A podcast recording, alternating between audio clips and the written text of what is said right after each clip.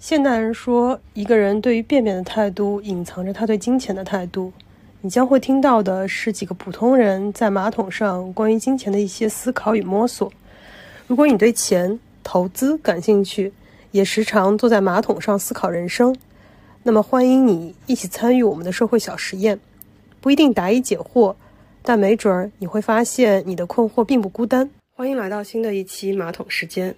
我们上一次聊了新能源嘛，那新能源聊完之后，我才发现新能源的范围还是挺广的。我们最近也注意到，就是光伏这个这个行业，这最近表现比较好的。所以那，今天我们在新能源这个大的范围内，再做一个细分的讨论。我先问一个特别入门式的问题：一提到碳中和、环保这些概念，我最早的印象应该是太阳能。太阳能对太阳能，但现在好像不太说太阳能了。然后大家说光伏，我去。光伏和太阳能的关系是啥？光伏就是利用太阳的光来发电。对呀，那那太阳能发电，就为什么大家之前一直讲太阳能发电，现在开始讲光伏？其实它是一个同等的概念，我我的理解，它可能是光伏，其实就是太阳能，只是说，呃，太阳能这个概念其实很早就出现了。对对对。然后就是说，太阳能发电，太阳能就是变成就是从。呃，变成这样一个体系，它可能经历了一个一个漫长的过程。对啊，这个可能就是在这个过程当中，就是逐逐步逐步的，就是说我们用这样的一个名词去代替它。那其实它的本质，我个人觉得是没有还是还是太阳能对，因为变化啊。光光伏其实指的是那个光照伏打效应，它其实是一个物理名词。因为我们说的光伏是个产业嘛，其实是把太阳能变成那个电嘛，对对对吧？所以它那个。把太阳能转化成电的这个物理的名词叫做光照伏打效应，所以它会叫光伏。啊，好专业，感觉都是理科生啊。那我们就顺这个讲。所以整个在新能源或者碳中和这个领域概念下，我们讲的光伏，或者说以后也可能会涉及到风能这些，应该是聚焦在电力这个领域，对？对，实际上我们讲的能源，其实在那个整个生活当中，其实就是为我们提供的是一个电能。嗯，那就是整个整个社会当中，我们大家可以了解到。啊，我们是常规的，就是火电，啊，也有煤发电啊。第二块呢，就是说是水电，那中国有大量的一个水电站，包括那个最最大的那个三峡。第三个呢，就是说风电，嗯，啊，如果在各个地方，可能在一些山上啊，在一些海边呢，可能会大量的风电站。就说呃，第四块就是我们现在讲到的那个光电，就是那个光伏发电。那还有一块核电，那核电 这个这个是很敏感，很敏感，非常敏感。但是核电呢，就是说，呃，这几年其实整个核电的话，呃，技术可能一直在革新，但是整体的一个那个量可能是还是比较稳的。那在中国，其实供给侧改革以后，就是大家也可以了解到，就是煤，嗯，啊，煤发电其实是这个现在是污染最大的，对对对。所以说，其实中国一直在减少这方面的一个发电的效益，包括其实欧洲，欧洲其实都是在俄乌战争以后，大家突然间了解到，其实欧洲其实一直在用天然气发电，天然气发电。那那个这次那个打起来以后呢，就是那个天然断供了，对对。那他没办法，他也改着去那个用啊用那个煤炭发电。那未来的就是说碳中和的，就是减少碳的排放嘛。呃，大家可能觉得，哎，光伏发电，呃，太阳能发电这种形式可能是未来最环保、最清洁，也啊，它也是取之不尽、用之不竭啊。所以说，呃，大家现在目前来讲，一直聚焦在这个太太阳能发电上啊。啊，所以我们简单的总结一下，实际上如果看整个大的新能源或者说绿色经济还有碳中和这些概念，更多的就是从最早的，呃，抢占能源，然后大家都意识到说这种煤炭也好，或者说火电的这些呃煤炭、天然气、石油都是有限资源嘛，然后各种的争夺和冲突其实都是围绕这些。那近些年。随着这个概念出来之后，就慢慢大家关注新能源，关注一些不会对地球造成污染，以及说考虑到说资源的可持续性发展是什么，然后就慢慢集中到我们刚刚说的一些风电、水电、呃光，就是太阳能这些核电等等。我们之前也聊到太阳能发电或者说光光电这个领域，也应该不是才开始的。那为什么好像近几年变得特别有一些趋势，或者说有些机会呢？呃，其实这这个词就比较火的话，其实还是在那个二零二零年，嗯，二零二零年以后可能就光伏特别的火。但是其实在国内的话，呃，也曾经经历过一波这个整个整个光伏产业的话，其实很早就开始了。到那个二零一七年，可能又是一波高峰。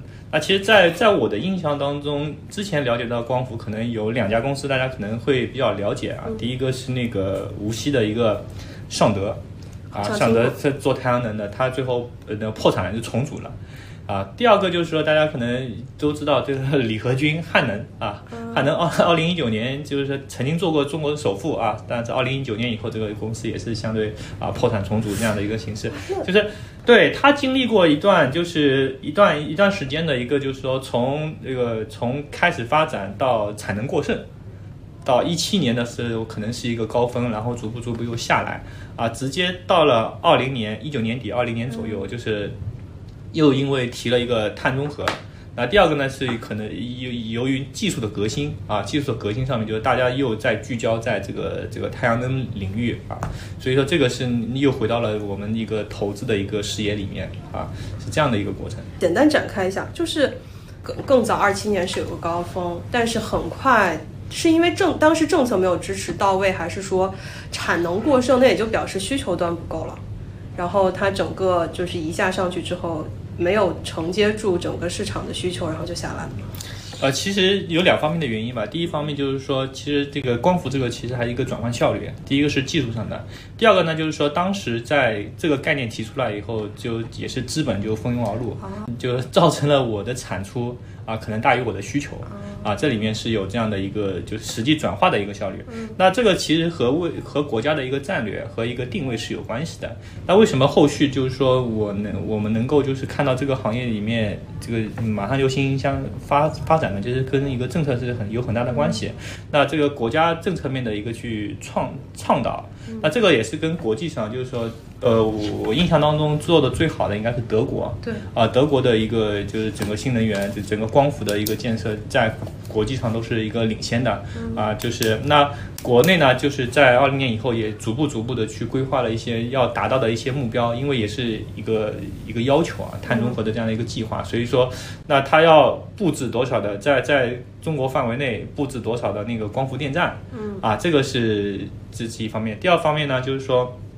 在怎么样把那个光伏更加的一个民用化，啊，这个也是一个一个一个课题。所以说这这这方面就是可能是啊，这个一需求端立马就又又上去了，所以这个是马上就是又进入了一个比较好的一个一个行业，也应应该是一个投资的一个啊标的。是不是？其实我大概搜了一下啊，就是如果说到政策大的环环境政策，是不是跟所谓的“十四五”的规划这样出来？因为连续的。就讲真的，关于碳中和也好，关于绿色能源，我觉得整个全球，中国肯定不是走在最前面的。然后西方其实已经，特别是欧洲，应该是比较靠前去做这件事情的。而且从整个经济来说，我们可能在过去很长一段时间还是以发展经济为主，然后其他的稍微让让路。但是可能就像你说的，是不是国家政策？当然也有国际环境的一些影响，但国内政策到了那个时间点，觉得我下一个十五年计划，然后包括环保，包括这些能源替代，甚至时间点到了，所以它就有个即兴的机会。是的，因为主要还是那个讲到碳中和的一个整体战略以后，其实大家呃中国内对整体的一个发电或者是一个能源的一个这个一一个比例，它是有个规划的。比如说我煤炭发电，我为了要占到多少啊？天然气发电我。占到多少？那个风电我大概要占到多少？那我要对应的做多少基建啊？那光伏发电可能占到一定的一个比例，因为呃这方面它都有一个长长的一个规划，就等于说是那个光伏的一个装机量，它有一个要求。那要为了达到这个要求，我的所有的基建我都得跟上啊。那这样的话就催生了整个行业的一个一个发展。那这个同时呢，有些。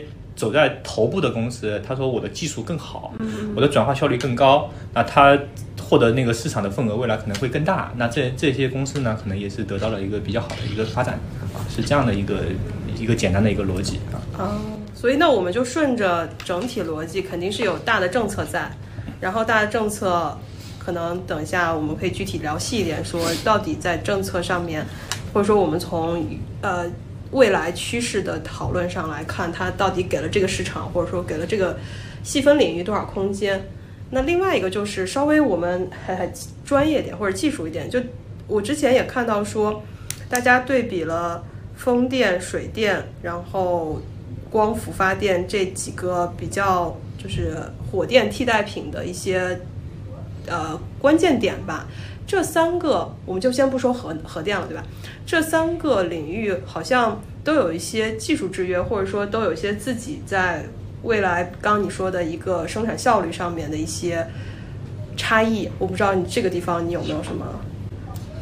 呃，其实火电和水电其实的都比较成熟。嗯啊，水电的话，其实呃，中国其实最应该类似于将近是全球最最多水电站的一个一个地方。但是从整体的一个一个效率来讲，就是从一个能源的清洁度来讲，或者是呃从呃不受整体的一个影响来讲的话，就是说可能那个光伏发电。啊，它更具备一定的优势，因为中国有大量的一个广袤的一个地区，它有一个日照，对，它有一个充足的。一个，那就是西北部。对，因为现在现在主要的一个那个光伏发电站都集中在西北部，啊，包括那个鄂尔多斯啊这种草原经济，然后它也是说。会去带动整体的一个西部经西部开发，呃，西部经济又符合国家的一个战略。那它是把那个西部的一个广袤的一些资源啊，从现在讲到一个西电东输啊这样的一个概念，就是说在在而且有一个什么样的好处呢？就是在西部这个地方去做这样的一些产业的布局，它的成本。更低，更低啊，导致它的一个效率更高啊，这个是也是大家能看好这个光伏这个领域的这样的一个一个方面。所以说，我们可以看到，呃，现在可能去有些西北去去旅游的时候，可能拿个无人机啊，可以看到广袤的一片全都是那个光伏发电站啊。对对对对，这你让我想到之前那个美国西部，像拉斯维加斯，从从加州一路看。Vegas 的路上应该有很多的这些，就是太阳能的板在那里。对对对，啊，这里面呢，其实另外一个另外一个方面呢，参照德国，德国是那个就是说建筑光伏，呃，全球第一的国家，利用在在屋顶上面装那个，装装那个太阳能发电。啊，太阳能发电呢，它它这样的一套设备呢，就看一个平方，比如说我一个私宅上面装一个大概八千块钱，那它可以满足整个自己。对，但是它的一个它要花这个成本，就是它大概一个回本周期在三年。嗯。啊，它用不完的电呢，又可以并入电网卖给政府。嗯。啊，是。那目前这一块领域，其实在整个市场当中啊，也是比较火的。啊，叫那个 BAPV 这样的一个屋顶式那个发电的一个集成的，呃，这个是这个是两种概念，第一个叫我们叫集中式，集中式就是我建大规模的一个光发电站，第二个是那个我建分布式，这是我听到的一个新的名词。分布式就是说我在广大的一个那个农村地区也好，在在整体的一个就是所有所有能建光伏的那个地方，屋顶变小了吗？变小了，但是它那个光伏这个这个发的电。它都可以收集收集起来，嗯啊，给大家使用。这个这个机这个是在呃目前德国做的是最好的啊，也是这个好像跟那个马斯克的那个 Solar City 是一个东西，它就是在那个加州五万美金给你造个房子，这房子上面是太阳能板，然后旁边接个很大的感觉像个电池一样的东西，然后充完这太阳能进那个电电池板，然后可以一直给你用。但这个我觉得好像就是这些可替代能源有几个。呃，关键点吧，一个是我国的这种基础建设，特别是电网基建，应该主要还是靠国家来去做一定的安排和就是比较大的规划，很难做到像国外的这种商业化达到覆盖的面积。像如果我国做这种分布，就像我自己用完然后再转到电网，其实这种电网转换是不是也有相关的一些？是的，这个这个也是说，其实从政策上来看，大家看到都是配套的。其实大家这几年有一个特别好的叫新基建。啊，包括第一个是新基建，第二个呢就是说国家这几年花了大量的在拉动经济方面，其实在做那个电网，特特别是像改造，包括特高压啊等等这一系列的一个基础改造。那其实它它打的可能是一套组组合拳。对，我觉得这这个，因为它也是说我所有的基础设施啊，可能会触达到每一个细的地方。对对。然后毛细血管，毛细血管一样，因为未来这个电其实呢全网。它全网有个规划，但它所有的那个各个地方来的，哪怕你是个人的还是发电站的，我所有发的电，我都能为国家所用。啊，这是一个大的一个概念啊。哦，哇，感觉这又是一个我们可以挖了个坑以后再填上的那个部分。那我们拉回来还是说光伏啊。那大概我们了解了一下光伏的整个的一个存在。那比如说按照大的逻辑，先找到政策支持，然后找到大的板块，然后聚焦到产业。那肯定下面要聊的话题就一定是这个产业划分，然后肯定要从上游到下游做一些讨论了。再科普一下大家。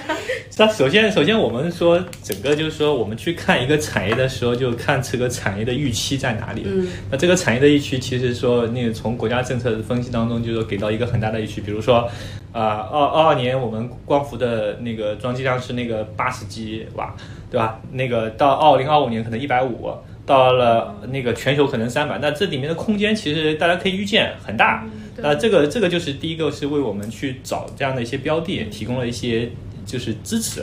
那第二个的话，从那个行业细分来讲，就是说光伏发电。那光伏发电它就是一块一块板，对对对，啊一块太阳能板，太阳能板就它其实就是个太阳能电池啊。太阳能电池呢，太阳能光照以后，它物理化学的一些半导体的一些反正反应。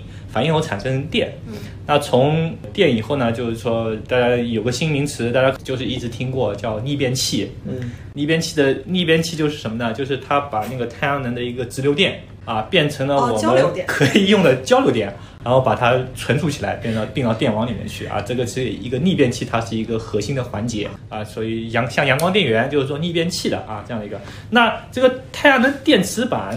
太阳能电池板是什么做的呢？太阳能电池板其实它它半导体，它是一个硅硅料，硅料制成的硅片，啊，所以所以说这个行业里面从上游分析，它从最开始的是做硅的。做硅料的，那硅料的硅料，所以近几年的一个硅料的价格也是一直在一直往上涨，因为的这个行业有需求，所以这一直往上。那有这个从硅料制作成硅片的，对对对，啊，硅片也是一个非常一个细分的领域，就是好。那硅片以后就是说有一个生产那个太阳能电池的核心，其实和那个新能源车一样，它的核心其实也是这个电池，太阳能电池。它的好，它的技术的一个革新，那个是直接影响了它从光效率是吧，变成电的一个效率啊，就是太阳能电池。那后面就是我们所熟悉的一个逆变器，那这是一个核心环节。另外的就是一些就是组件，它一般有的是铝架。啊，下面就是一块块把它支撑起来的，那可能要组装件，组装件 就很像车。对，它也是有这样的一个一个一个领域啊，就是这样的。呃，我们回到就是说，它的核心就是说是硅原材料这一块。那从整体的一个炒作来看，这上游的一个原材料的这样的一个，那到我们的一个电池，可能最近大家呃听的比较火的叫那个 HJT。HIT，那它其实是同一个东西啊，叫抑制电池啊。抑制电池呢，它的转化效率现在是最高的，但是它目前整个技术壁垒会比较高啊，它的良品率也相相对会会比较低。但是它大家都把它看成未未来的一个趋势。就感觉我稍微就，因为我们前面聊过新能源车，然后。又回到感觉整个新能源领域，电池不管是哪个垂直细分，它都是一个关键的部分。对，它是一个一个核心的一个技术啊，核心的技术。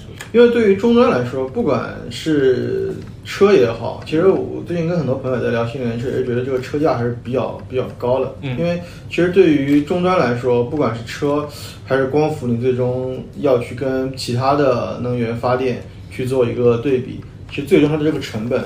还是非常非常关键的，就它的效率，它的电池跟它的效率会有相关性，而且我估计可能还有一个话题，就是这又是一个另外细分。我们之前聊到储能，储能感觉也是新能源里头，风能、电能、光伏这些又是一个卡口的环节，对吧？对，包括其实因为我也很关注一些就是旧能源的这个讨论，因为其实因为投资。就是煤炭的人也有很多，他们其实也有一些不同的观点，就比如说，因为如果储能设施跟不上，对，就包因为因为太阳能毕竟它是一个也是有有实现的嘛，就比如说你不可能只有白天用电，因为电这个东西要存储本身是一个比较麻烦的事儿，所以我们有那个波峰电价跟那个波谷电电价，但煤炭是你只要往里填煤你就能发得出来，但是太阳能。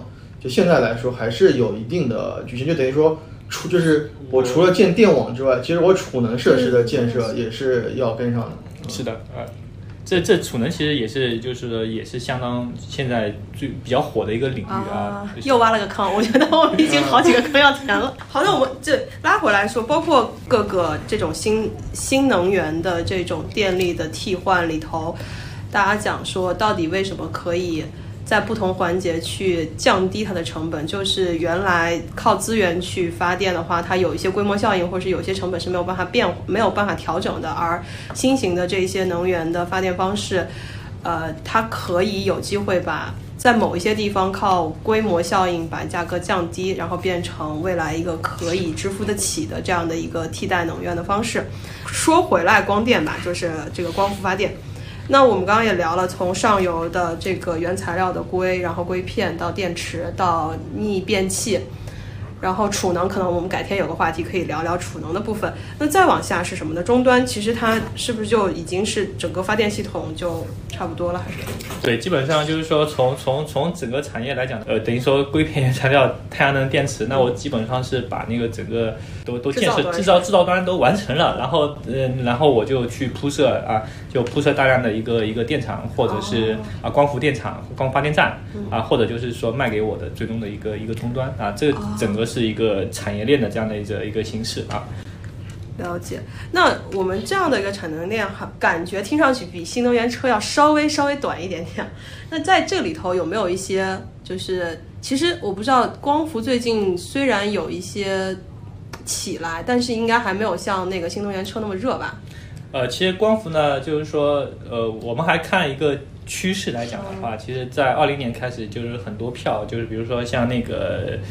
呃，阳光电源啊，隆基股份啊，哦，耳熟能详的这些，其实已经好几倍，都好几倍了，已经是。是是，好好好，曾经持有过没有拿住的，对，像那个锦浪科技啊，对啊，这些就包括那个通威，就通威也是，啊，这个我也听过，呃，通威因为因为那个谁，哪个是？张磊他们那个基金啊，投投了，对我就说怎么都挺耳熟的啊，都都都当然耳熟能详，耳熟能详的这样的一些公司啊，就是说它曾经是涨过，为什么涨呢？就是因为就是一个政策扶持以后，大家看到了一个预期啊，那这些公司的在这个阶段内创造的一些利润或者是生产的一些价值确实很高，对啊，就是也符合市场的预期，所以它能涨那么高。那未来。还能不能涨？昨天晚上正好是我看到隆基的 CEO 说的，未来光伏可能还有一个一个，就整个产产业有一个十倍的一个增长。那确实来讲的话，我们要达到，比如说我们还是拉长战线，说我要达到二零二三三零年甚至二零二五年这样的一个，就是实现一个整体的一个能源规划的话，我觉得啊，光伏。啊，它也是一个很好的一个发展的一个方向，啊，那它未来的一个整体的一个装机量啊，或者是整体的一个就是说，哪怕是分布式的这种就是覆盖，我觉得肯定会更多。因为随着技术的革新，成本的呃更低啊，对我那个就是哪怕对普通百姓啊，就是说这个我使用光电的这样的一种这种需求或者是意愿度可能会更高，那这个装机量肯定会逐步逐步提升，那这个是这个是未来整个这个产业的一个一个机会。那重点可以关注一下，第一个是在这个行业内有技术优势的。形成一定技术壁垒的这样的一些这里头的技术优势主要是在哪一块呢？比如说，第一个是呃电池啊，这里面有两个，第一个是电池，电池什么？电池就是说我从光变成电的这样一个效率，嗯啊，我的这样一个转换效率是多少？那越新的技术可能会带来更高的转换效率，那我的单位面积的成本会更低，啊，这是第一个。那这这个这个技术呢，可能是聚焦在一些头部的公司，当然也有可能在。未来五年或者怎么样，就是有新的这样一个一个一个突破啊。第二个呢，就是说，我觉得很大一个是逆变器的技术。逆变器的技术是什么呢？是从直流电变成交流电的这样一个一个一个技术。它这里面也是有个效率这样一个问题。那第三个呢，就是刚才像特妈讲的，就是说储能。对对对。储能的概念啊，这个是我觉得是那个这个这个是三个比较重要的一个一个领域啊，就是说那个未来呃谁。能在这里头，能在这里面就把新的技术更广的推广或提高出去，提高出去，那这里面肯定是它的一个这家公司的一个价值会更高。那我们炒，我们我们我们其实投资股票，最终是投资的这个公司的一个价值。那中国现在我觉得就几家头部的公司，那它的技术、它的它的一个工艺、它的一个一个水平，已经站在这个整个世界的一个前列啊。可以，不错。我觉得我个人相较新能源车，可能我喜好度上来说，对光伏的喜好度会好一点。我不知道为什么，但这就是一个天生的直觉吧。所以刚才听到了一些。呃，整个这个领域的一些逻辑，然后也有一些相关的标的。那它的整个思路也是从大的政策到政策空间给到这个市场空间还是蛮大的。而且，相较于就是新能源车这个市场，我们可能看到的更多的是一个基础设施建设，而且是一个产业性的建设。嗯。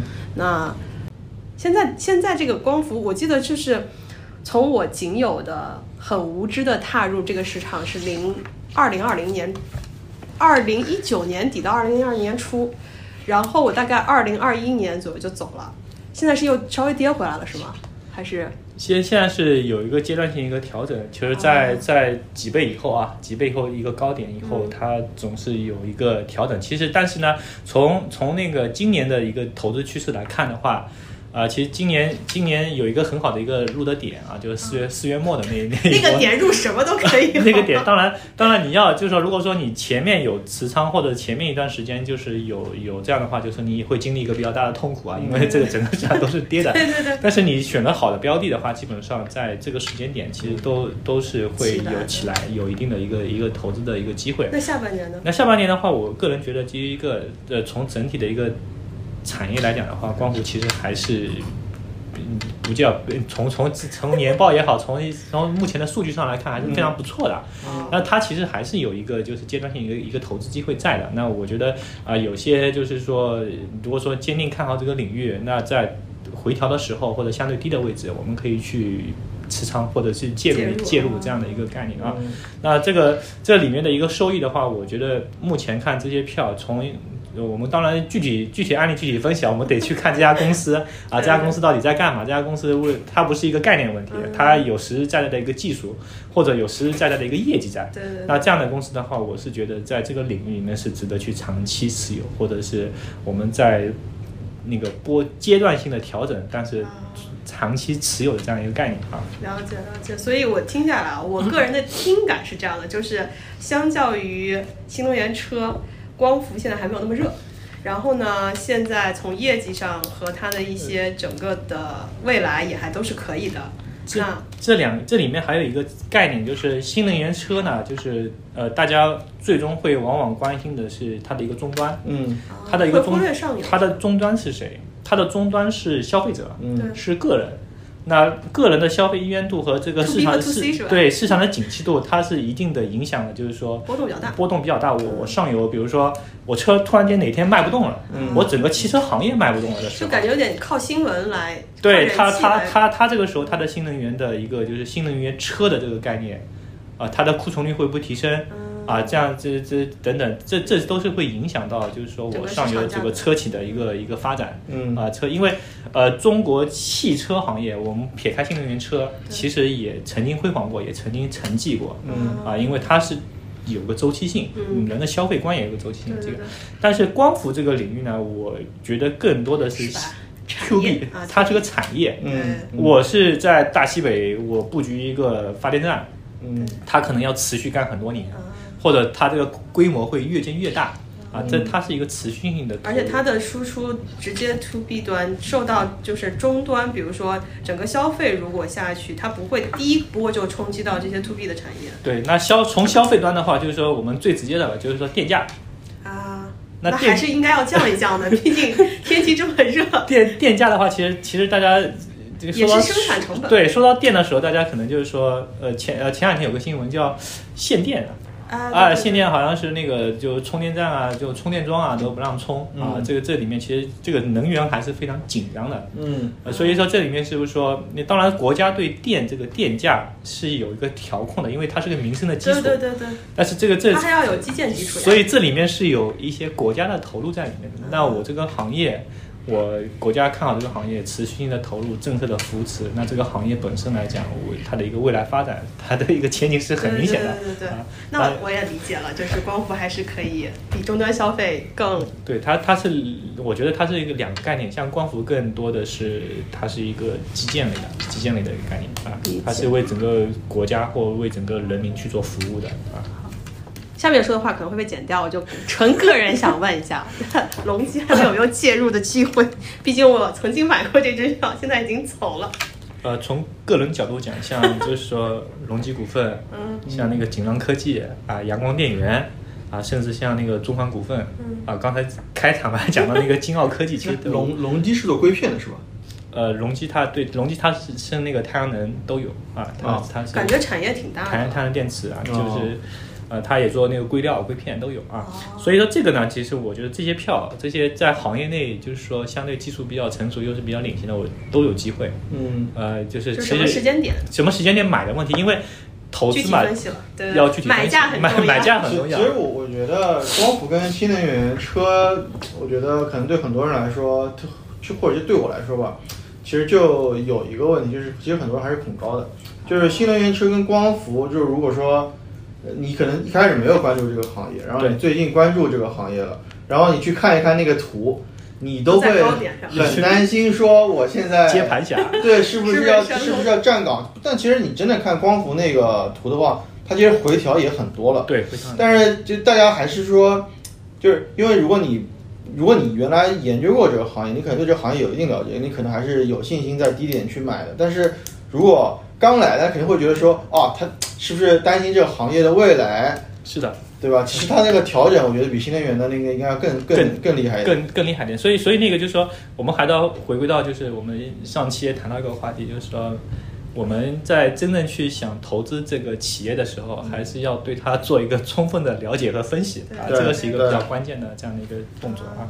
啊，看光伏好像也起来了一些，所以大家要在在寻找投资机会的时候，还是要具体看一下时间点，然后看一下整体行业的估值和具体标的物它本身的财务状况、经营状况和一些呃壁垒是不是足够吧。